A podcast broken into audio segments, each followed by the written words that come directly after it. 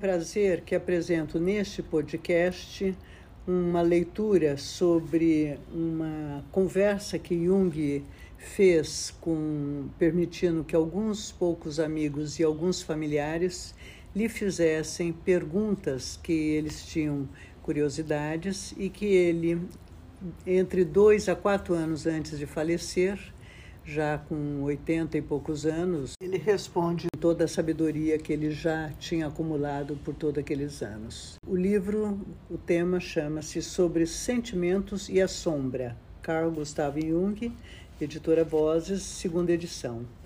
Nos anos de 1957 e 59, é, como ele morreu então em 1961, respectivamente quatro anos antes e dois anos antes de morrer, Jung respondeu em um círculo familiar, de forma simples e bastante informal, as perguntas referentes ao seu pensamento. As exposições realizadas em suíço-alemão foram registradas em fita magnética por um dos participantes. Posteriormente, essas gravações foram transpostas para a linguagem escrita da forma mais fiel e literal possível com o objetivo de torná-las acessíveis ao público não familiarizado com o alemão de Jung. Diversas notas de rodapé relacionam as declarações espontâneas de Jung à sua obra completa. Desse modo, tornam as exposições um documento igualmente importante para especialistas. É esse material, até o momento indisponível ao público lusófono, que aqui encontra-se agora traduzido e que vem somar-se ao corpo das obras de Jung já editadas no Brasil. O leitor encontrará no prefácio da obra uma apresentação detalhada das condições em que se deram tais encontros, das particularidades de sua organização e da edição do material. A edição brasileira, por motivos óbvios, não inclui os CDs a que se refere os editores alemães contendo as falas de Jung em suíço-alemão, mas tais referências foram conservadas de modo que o leitor conheça o histórico dos textos e compreenda a razão de eventuais dificuldades decorrentes da transgressão das gravações e, sobretudo, tenha presente o contexto da forma, às vezes bastante oral e informal das perguntas do grupo e da exposição de Jung. Trata-se, sem dúvida, de uma excelente síntese do pensamento de Jung a respeito dos temas aqui abordados. Sessões de perguntas de Winterthal sobre sentimentos e a sombra. Tradução de Lorena Witter. Em 27 de junho de 1959, sobre os sentimentos. Em outubro de 1955, Jung visitou pela primeira vez Sabi Ignaz Tauber Schweitling. Em Wittertar e no círculo da família, cada um de nós, dos cinco filhos, pôde fazer uma pergunta pessoal a Jung. Quando, em 26 de maio de 1956, quase um ano depois, ele retornou para uma nova visita, o círculo de pessoas que desejavam fazer perguntas cresceu através da presença de três casais amigos. Em sua terceira visita, em 29 de maio de 1957, juntaram-se ao grupo mais dez conhecidos e familiares e alguém gravou as respostas de Jung em fita magnética, infelizmente de modo incompleto. Em sua quarta visita, em 27 de junho de 1959, eu estava em posse de um gravador e pude, com explícito consentimento de Jung, gravar diversas perguntas e respostas. Em 3 de março de 1961, o estado de saúde de Jung já não permitia mais a sua ida ao Interdar. E sendo assim, a, última sessão de perguntas ocorreu em sua casa, em Kuznot, sem a presença de um gravador. Quando seus anfitriões o buscavam em Kuznot ou Bollingen, sempre se apresentava a Jung uma primeira pergunta no carro ainda no carro. Diversas outras perguntas surgiam ao longo da noite, de acordo com o momento. Por razões técnicas, três, os três CDs começam com a gravação completa, com duração de duas horas, de 1959, sobre os sentimentos. segue no final dos dois CDs e ao longo de, de todo CD 3, aquela uma hora e meia em fragmentos já gravada em 1957 sobre a sombra e o mal. Agradeço a Zira Tauber, Hannelore Isler e especialmente a Irene Geber a transcrição das gravações e transposição da linguagem coloquial para a linguagem escrita. Nem sempre foi fácil preservar a ambiência da língua falada e criar mesmo assim um texto legível.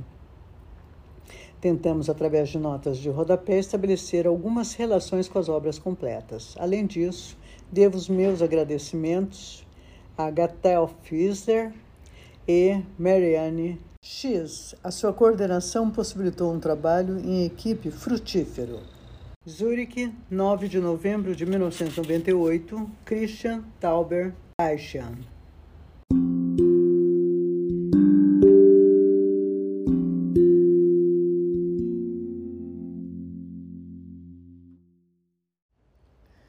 Parte 1 Sobre os sentimentos.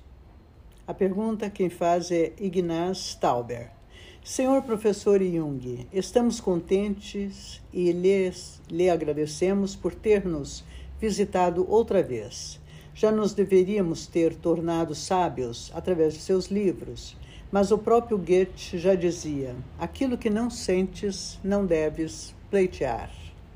E hoje que o senhor está aqui, justamente isso é possível para nós, de modo que possamos através desse encontro pessoal, compreender as coisas também um pouco em termos sentimentais. Por isso, o lema da tarde de hoje é o seguinte: citarei Dom Carlos.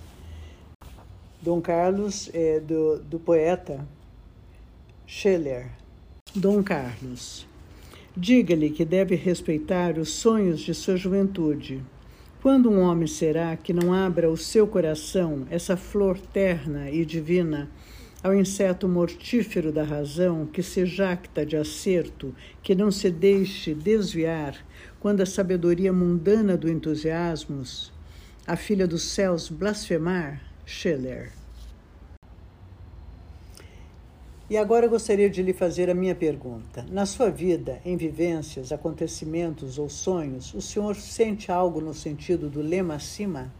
E através disso tudo, o Senhor se sente conduzido em direção ao além como ser humano e não como cientista?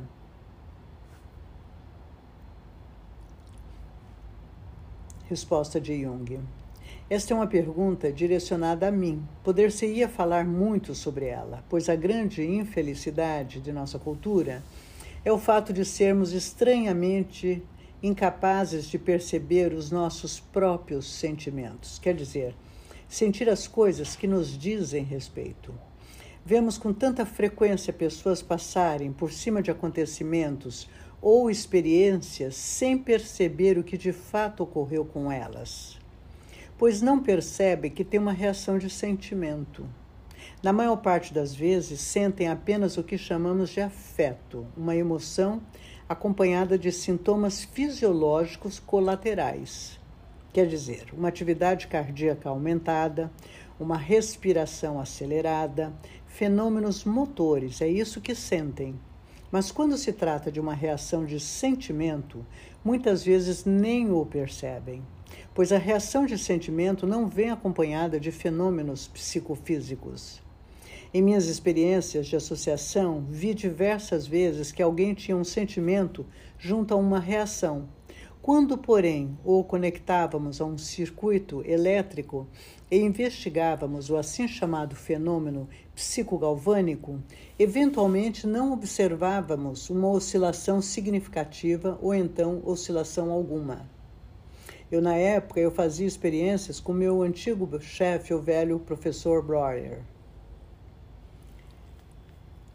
É, vamos encontrar isso nos fundamentos da psicologia analítica da Jung, né, do livro.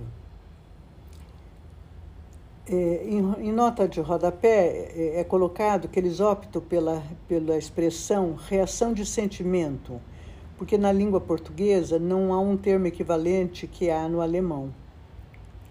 É, por Jung, e Jung logo em seguida ele diferencia claramente entre sentimento e emoção. Não é possível usarmos a expressão reação emocional, porque Jung faz essa distinção de sentimento e emoção. Da mesma forma, optamos por não usar o termo reação sentimental por remeter diretamente a uma ideia de sentimentalismo.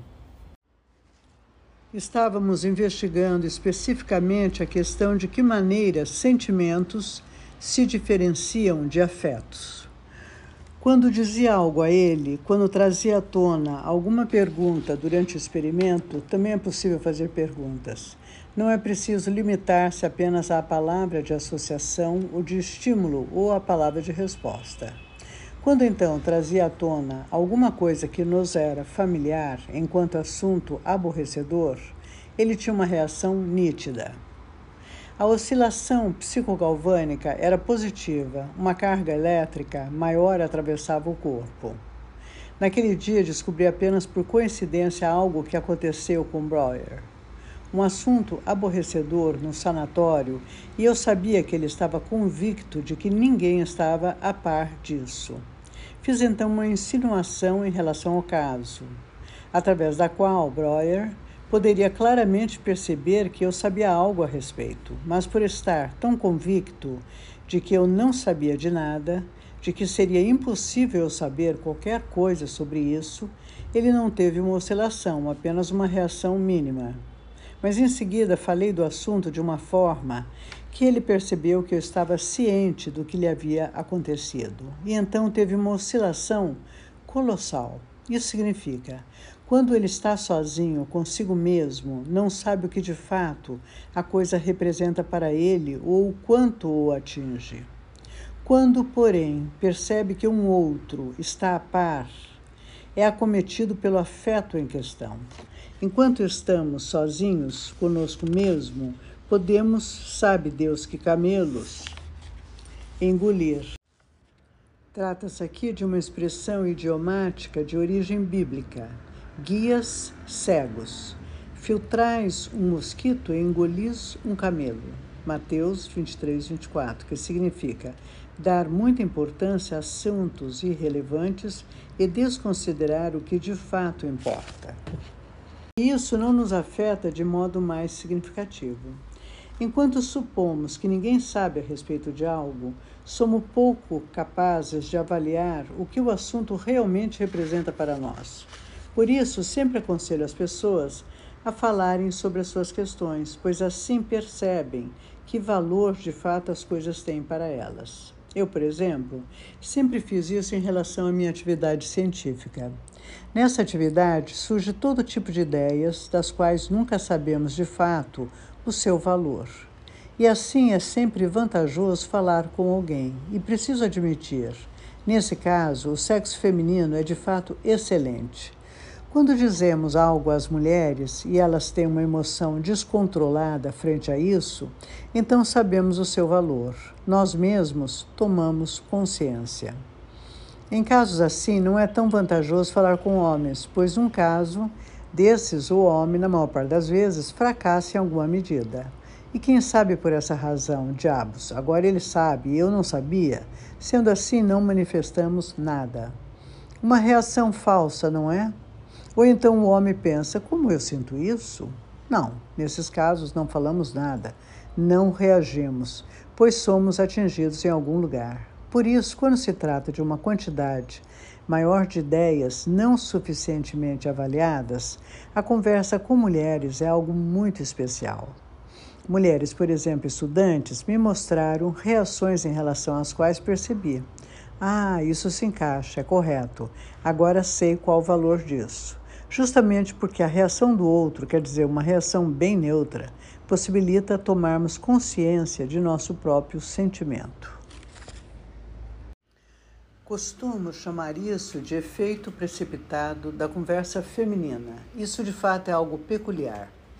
Eu encaminhava, por exemplo, muitas vezes pacientes que deveriam ter percebido algo específico a uma mulher e dizia: agora conte essa história a ela. E então, de repente, eles o sentiam. Consigo me recordar vivamente de um caso. Tratava-se de um filósofo, de um filósofo alemão, que apresentava sempre uma superioridade intelectual. Contava-me todo dia de histórias e eu percebia claramente: ele mal sabe o que vivenciou, o que aconteceu com ele. E então lhe disse: Agora vá até a senhora tal. No dia seguinte, à noite, a senhora em questão me telefonou e disse: Mas que homem foi esse que o senhor me encaminhou? O que há com ele? Ele está quase louco. Perguntei: Mas o que foi que aconteceu?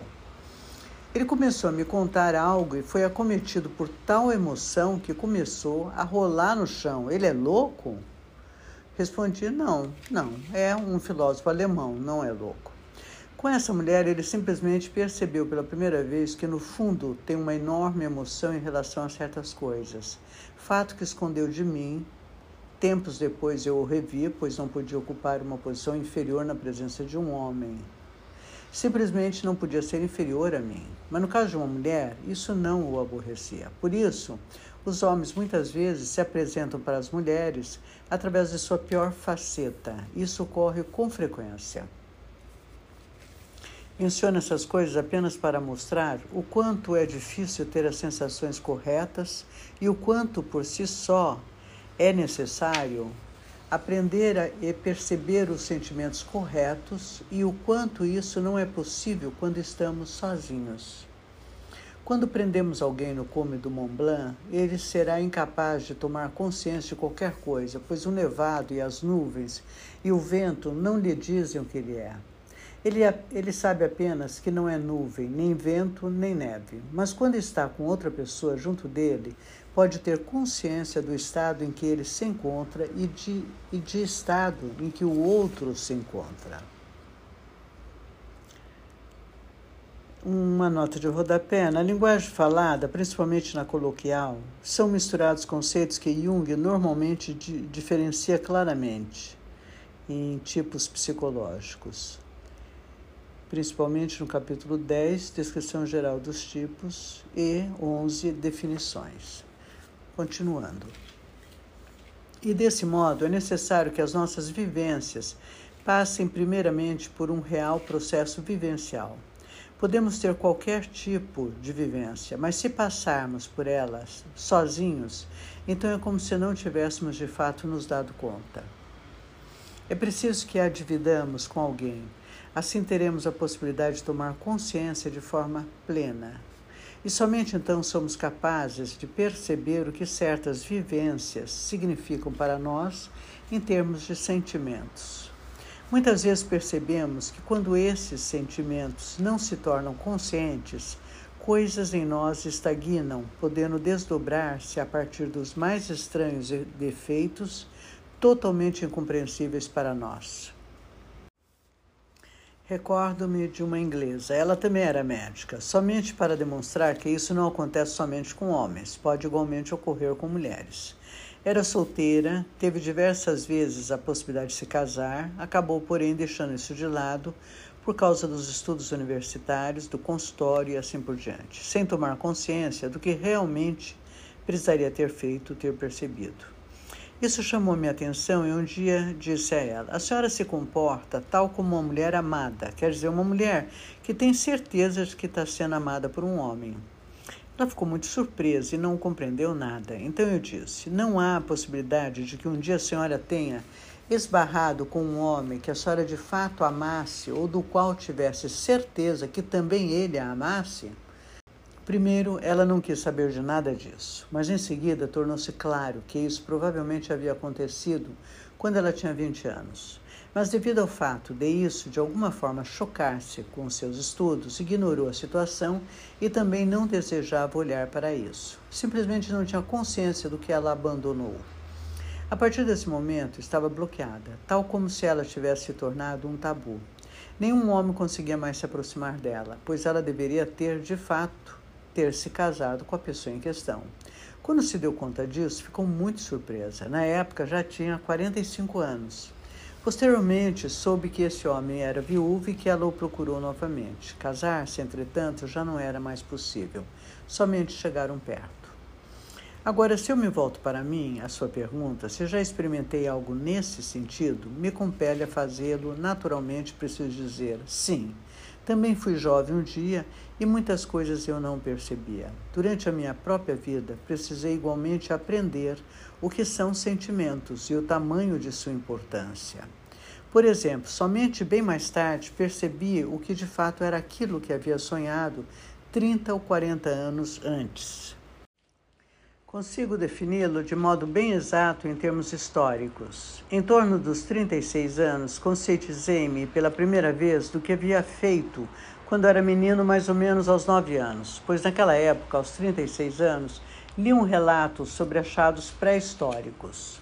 Tratava-se dos assim chamados pântanos ou lodaçais. Colocavam-se simplesmente algumas camadas de troncos de árvores e erguiam-se casebres em cima. Diante de um casebre encontraram uma composição de pedras. Cada uma das pedras, isso é, pedras não muito grandes, talvez o tamanho de um punho, estavam envolvidas por uma casca de bétula, pelo floema da bétula, e as pedras estavam ordenadas de forma regular.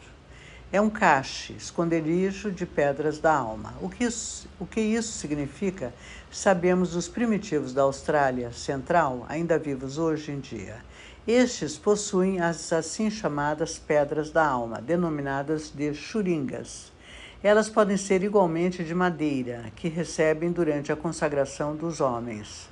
Em seguida, eles a afundam em fendas rochosas, árvores ocas ou em nascentes e de tempos em tempos as visitam, mais especificamente em condições interessantes. Quando um homem tem o sentimento de, conforme dizemos no linguajar profissional, Estar perdendo a sua libido quer dizer quando a sua vitalidade diminui, quando não tem mais interesses, quando não está mais nem aí, quando se encontra deprimido ou entediado, então o primitivo sabe que está na hora de ir ao encontro dos churingas. Assim vai até a nascente, ou seja, qual for o cache, e desencavava os, os churingas. Na maior parte das vezes são placas de pedra ou de madeira chatas. Ele as coloca sobre os seus joelhos e começa a esfregá-las.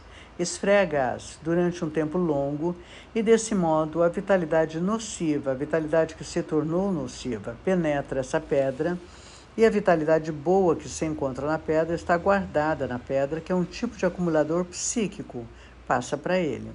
Dessa forma, ele volta a se sentir bem e a pedra é novamente afundada no esconderijo.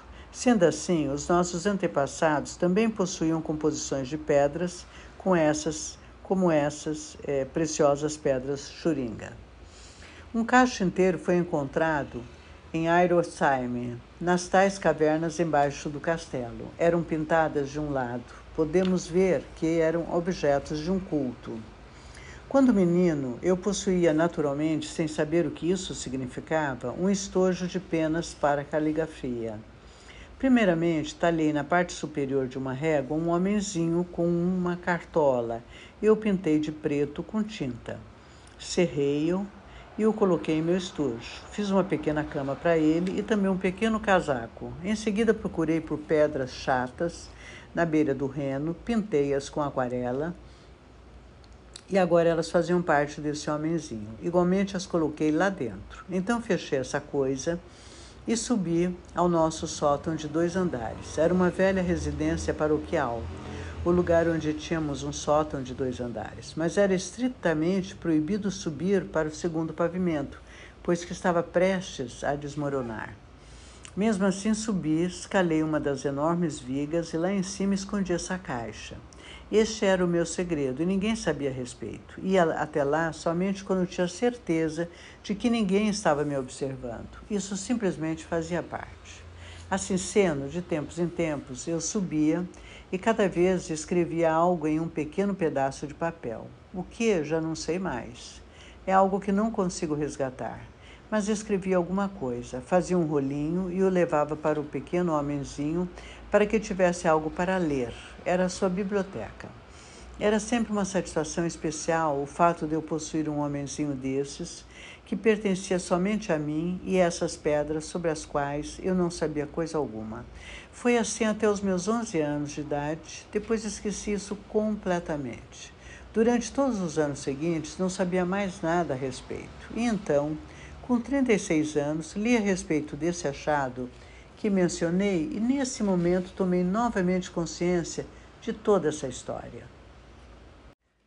Naturalmente, isso constitui toda uma mitologia. Quando menino, eu não fazia ideia dessas coisas. Fabriquei esta quista com deuses velados, esses cabiros, com este cache de pedras da alma e um culto para elas. Isso nasceu de mim sem nenhuma provocação externa, de forma bem natural, assim como uma brincadeira.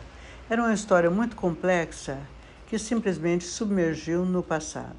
Naturalmente me interessa em que condições essa memória se perdeu por inteiro, pois é possível que essa caixa ainda esteja lá.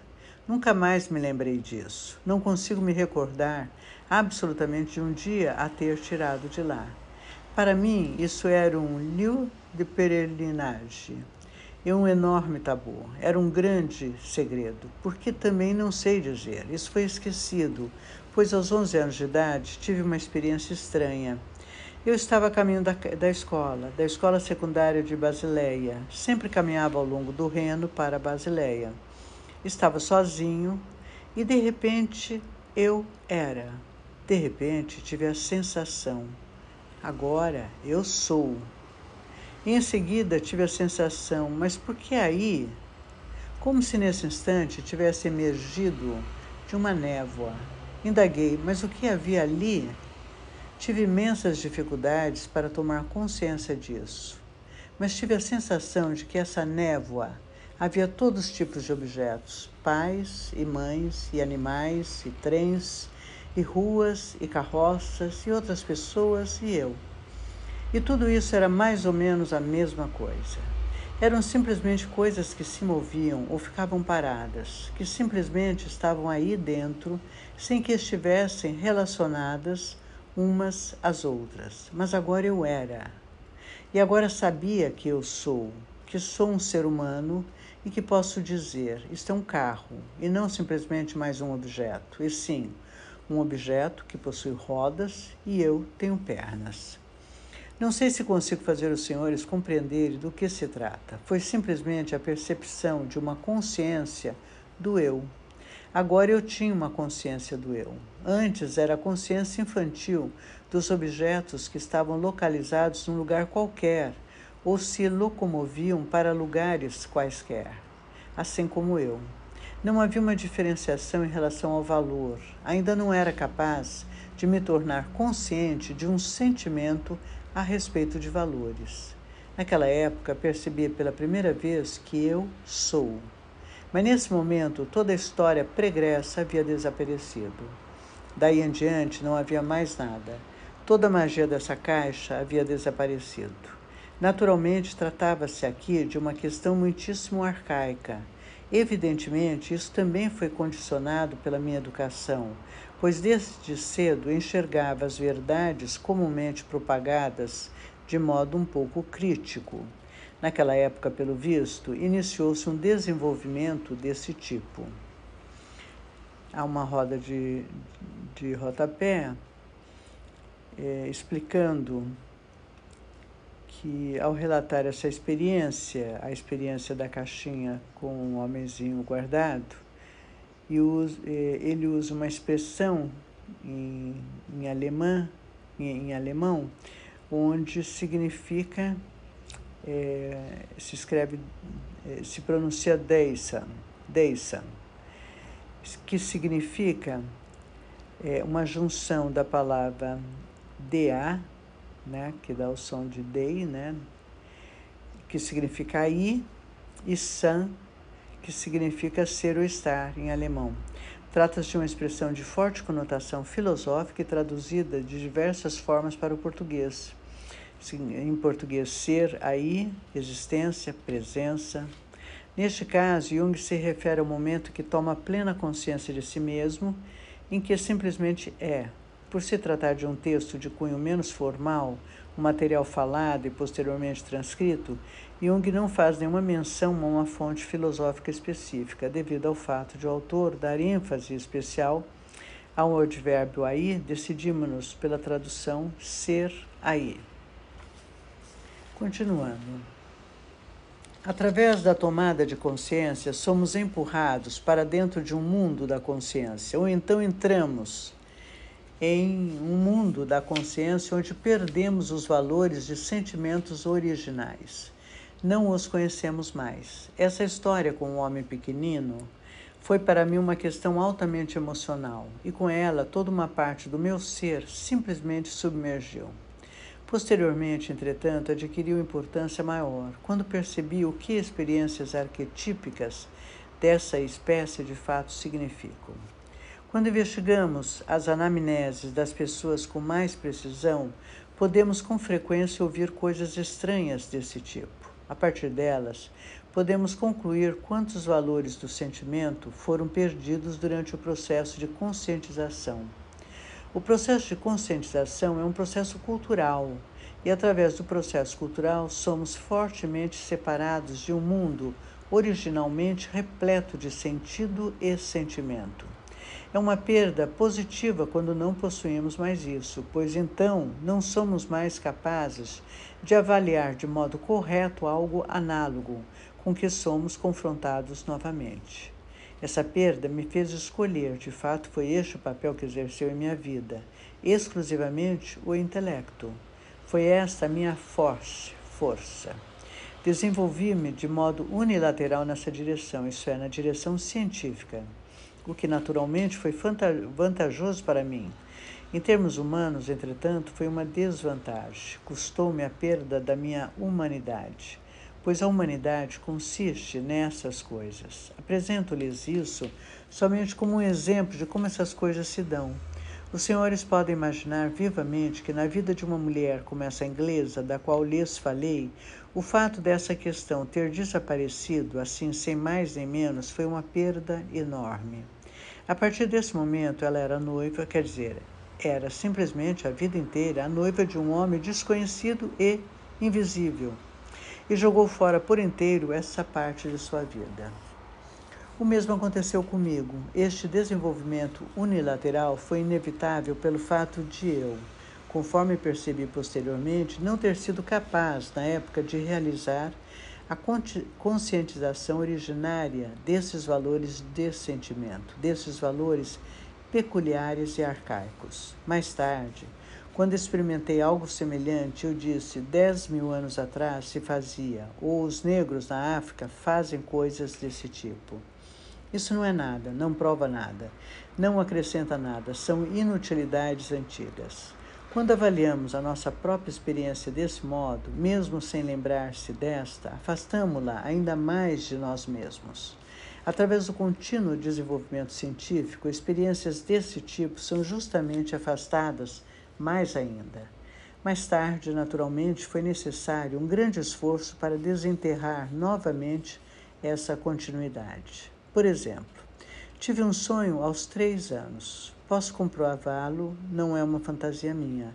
Foi um sonho que compreendi somente com mais de 60 anos, pois todo esse mundo de vivências havia simplesmente desaparecido através da unilateralidade do desenvolvimento sem deixar rastros. É igualmente difícil falar dessas coisas, pois todos nós nos encontramos nessa situação. Temos experiências primordiais não conscientizadas e essas simplesmente fazem parte da totalidade da personalidade. Muitas dessas coisas, porém, ressurgem em nossos sonhos, onde frequentemente não as reconhecemos a não ser que sejamos quase que orientados e treinados para reconstruirmos o contexto dos conteúdos oníricos. Quando somos capazes disso, podemos igualmente reencontrar essas relações primordiais. Mas disso pouquíssimas pessoas são capazes e, consequentemente, também não conseguem reconhecer aquilo que é original, mas é algo que fazia parte da totalidade da personalidade. Gostaria de repetir a pergunta do Sr. Tauber de outro modo. Quer dizer, é possível perceber ou ver que as circunstâncias internas ou as tomadas de consciência tendem para um objetivo determinado? Nesse caso, devo dizer, não o percebemos durante um longo tempo. Somente quando adquirimos uma grande quantidade de experiências internas podemos ver qual de fato é a finalidade disso tudo.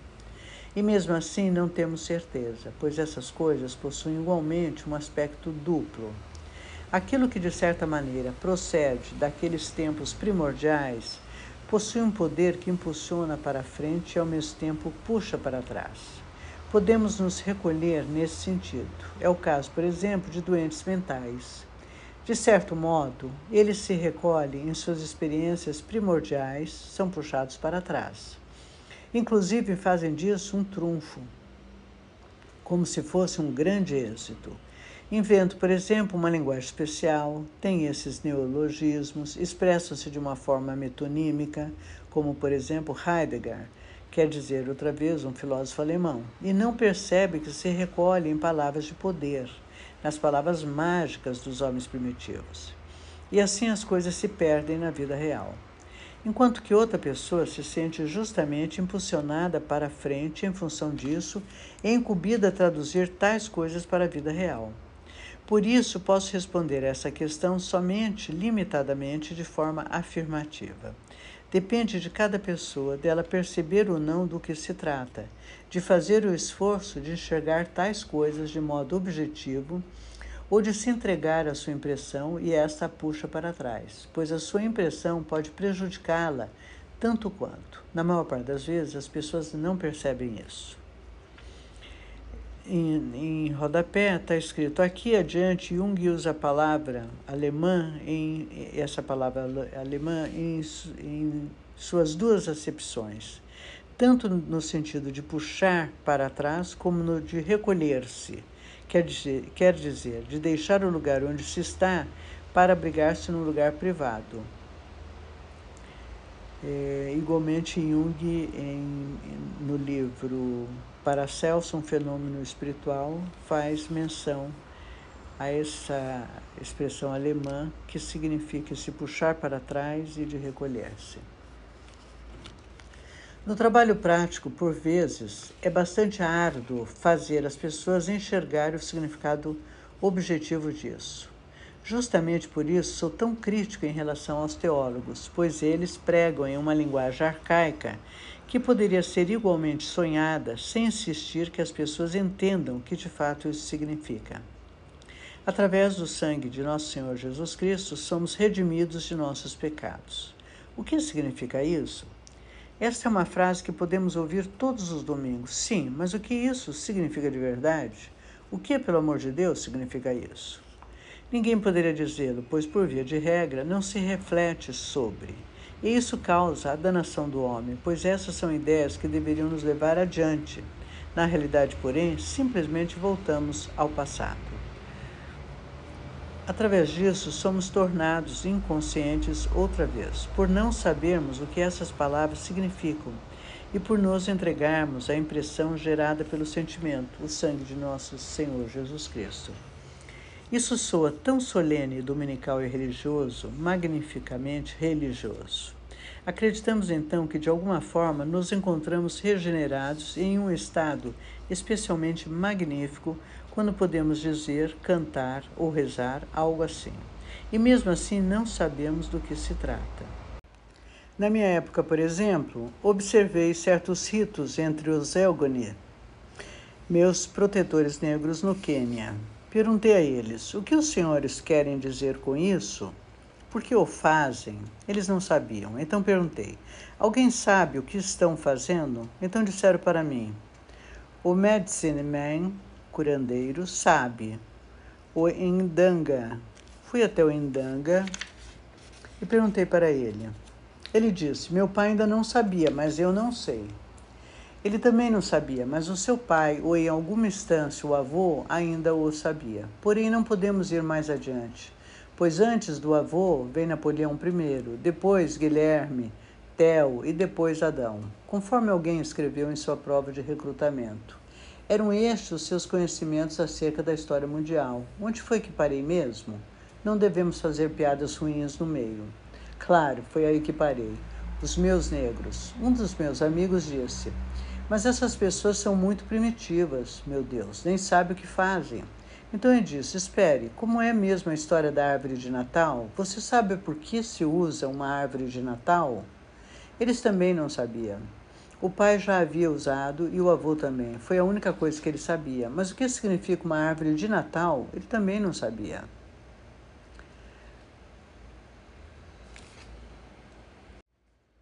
Partout comme chez igual em todos os lugares e aqui entre nós. Não somos melhores. Nesse sentido, somos igualmente primitivos. Sendo assim, atualmente, quase toda linguagem religiosa é uma linguagem arcaica. Não sabemos o que significa, devemos ter muita clareza disso. É algo mais danoso do que vantajoso para os homens, pois corre o perigo de voltarem ao passado. Deveríamos saber o que significa, mas simplesmente não se pensa sobre nada nesse sentido. Existe uma imensa preguiça de pensar. É algo que acontece não apenas entre nós protestantes, mas também entre os católicos. Passei por uma experiência interessante. Um professor da Faculdade Católica de Munique me procurou, um jesuíta, um tipo muito douto e sábio. Entrou em meu consultório com todos os sinais de uma justa excitação e disse: Li o seu Jó. Sendo assim, falei: Certamente o Senhor terá algo a dizer. E ele respondeu: De fato. Mas tenho apenas uma pergunta. Como o senhor, enquanto europeu inteligente cristão, no mínimo protestante, pode afirmar que Cristo e Maria não teriam sido humanos? Naturalmente pensou que agora eu estaria completamente destruído. Eu disse a ele: Prezado professor, mas isso é bem simples, não é? Veja, segundo a sua própria doutrina da igreja, o senhor nasceu no pecado originale, quer dizer, na mácula peccati, isso é, na mancha do pecado, no pecado original. Eu também, todos os outros homens. Todos os homens são corruptos e mortais, pois carregam a mácula pecate. Cristo e Maria não têm mácula pecate. Desse modo, não são humanos. Pronto. Foi aí que vi pela primeira vez um jesuíta sem resposta. Não tinha mais o que dizer. Imagine só que catástrofe. É como se perguntássemos ao médico o que é uma pneumonia e ele não soubesse responder. Exatamente assim. É uma surpreendente falta de articulação, pois assimilamos apenas as imagens, as palavras e não tomamos consciência de mais nada. Não temos consciência de que, na realidade, não entendemos, nem sabemos o que de fato isso significa. Se analisarmos com precisão, honeste, honestamente, uma expressão tal como redimidos pelo sangue de nosso Senhor Jesus Cristo. Chegaremos a conclusões surpreendentes, mas isso não se faz jamais. Recebi nesse sentido uma lição de meu pai. Ele me disse: Você simplesmente pensa demais. Você não deve pensar, deve acreditar. Então ele disse: Por favor, me dê essa fé. Ele mesmo não a tinha, caso contrário, podia tê-la dado. Só se pode dar o que se tem o que não temos, não podemos dar. É algo que ele também não sabia. Por isso, vejam, a conscientização de sentimentos absolutamente necessária para progredirmos na vida é um assunto muito difícil. Desse modo, não se pode afirmar nem ter esperanças nesse sentido, que essas experiências nos indiquem um fim de modo unívoco. Precisa-se passar ainda por grandes experiências e muitas até ser possível dizer que provavelmente a direção seja esta ou aquela. Naturalmente já se sabe que elas insinuam questões importantíssimas numa direção ou noutra. O caminho de volta no, nos conduz à ideia de uma divindade arcaica. O caminho adiante nos conduz a algo obscuro que ainda não conhecemos mas faz muita diferença quando voltamos a um estado de espírito arcaico, onde não pensamos mais nada, tornando-nos vítimas de uma total sugestão. Tornamos-nos sugestionáveis quando não temos pensamentos conscientes, e sim apenas inconscientes. Tornamos-nos imensamente sugestionáveis e vítimas de todo tipo de palavras de ordem ou slogans ridículos. Acredito que eu disse suficientemente sobre essa pergunta. Os senhores ainda querem perguntar algo? Ignaz Tauber. Alguém ainda tem perguntas a respeito? Jung. Será possível que os senhores entenderam tudo? Os senhores podem ser ingênuos, sem problemas, caso contrário, jamais terão consciência sobre seus sentimentos.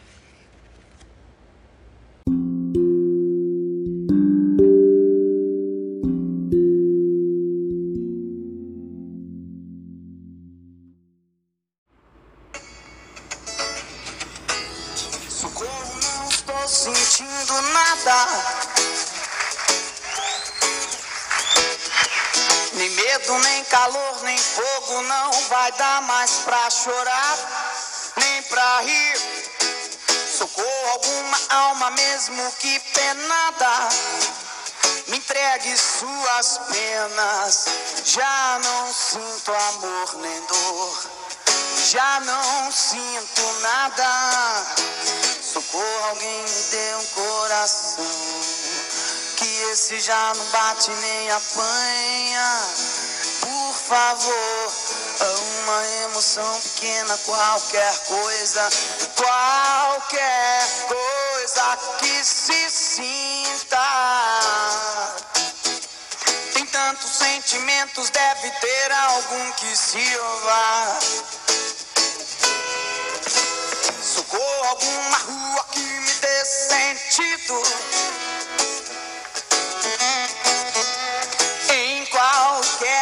Cruzamento acostamento, encruzilhada. Socorro, eu já não sinto nada, nada, nada. Em qualquer cruzamento, acostamento, encruzilhada.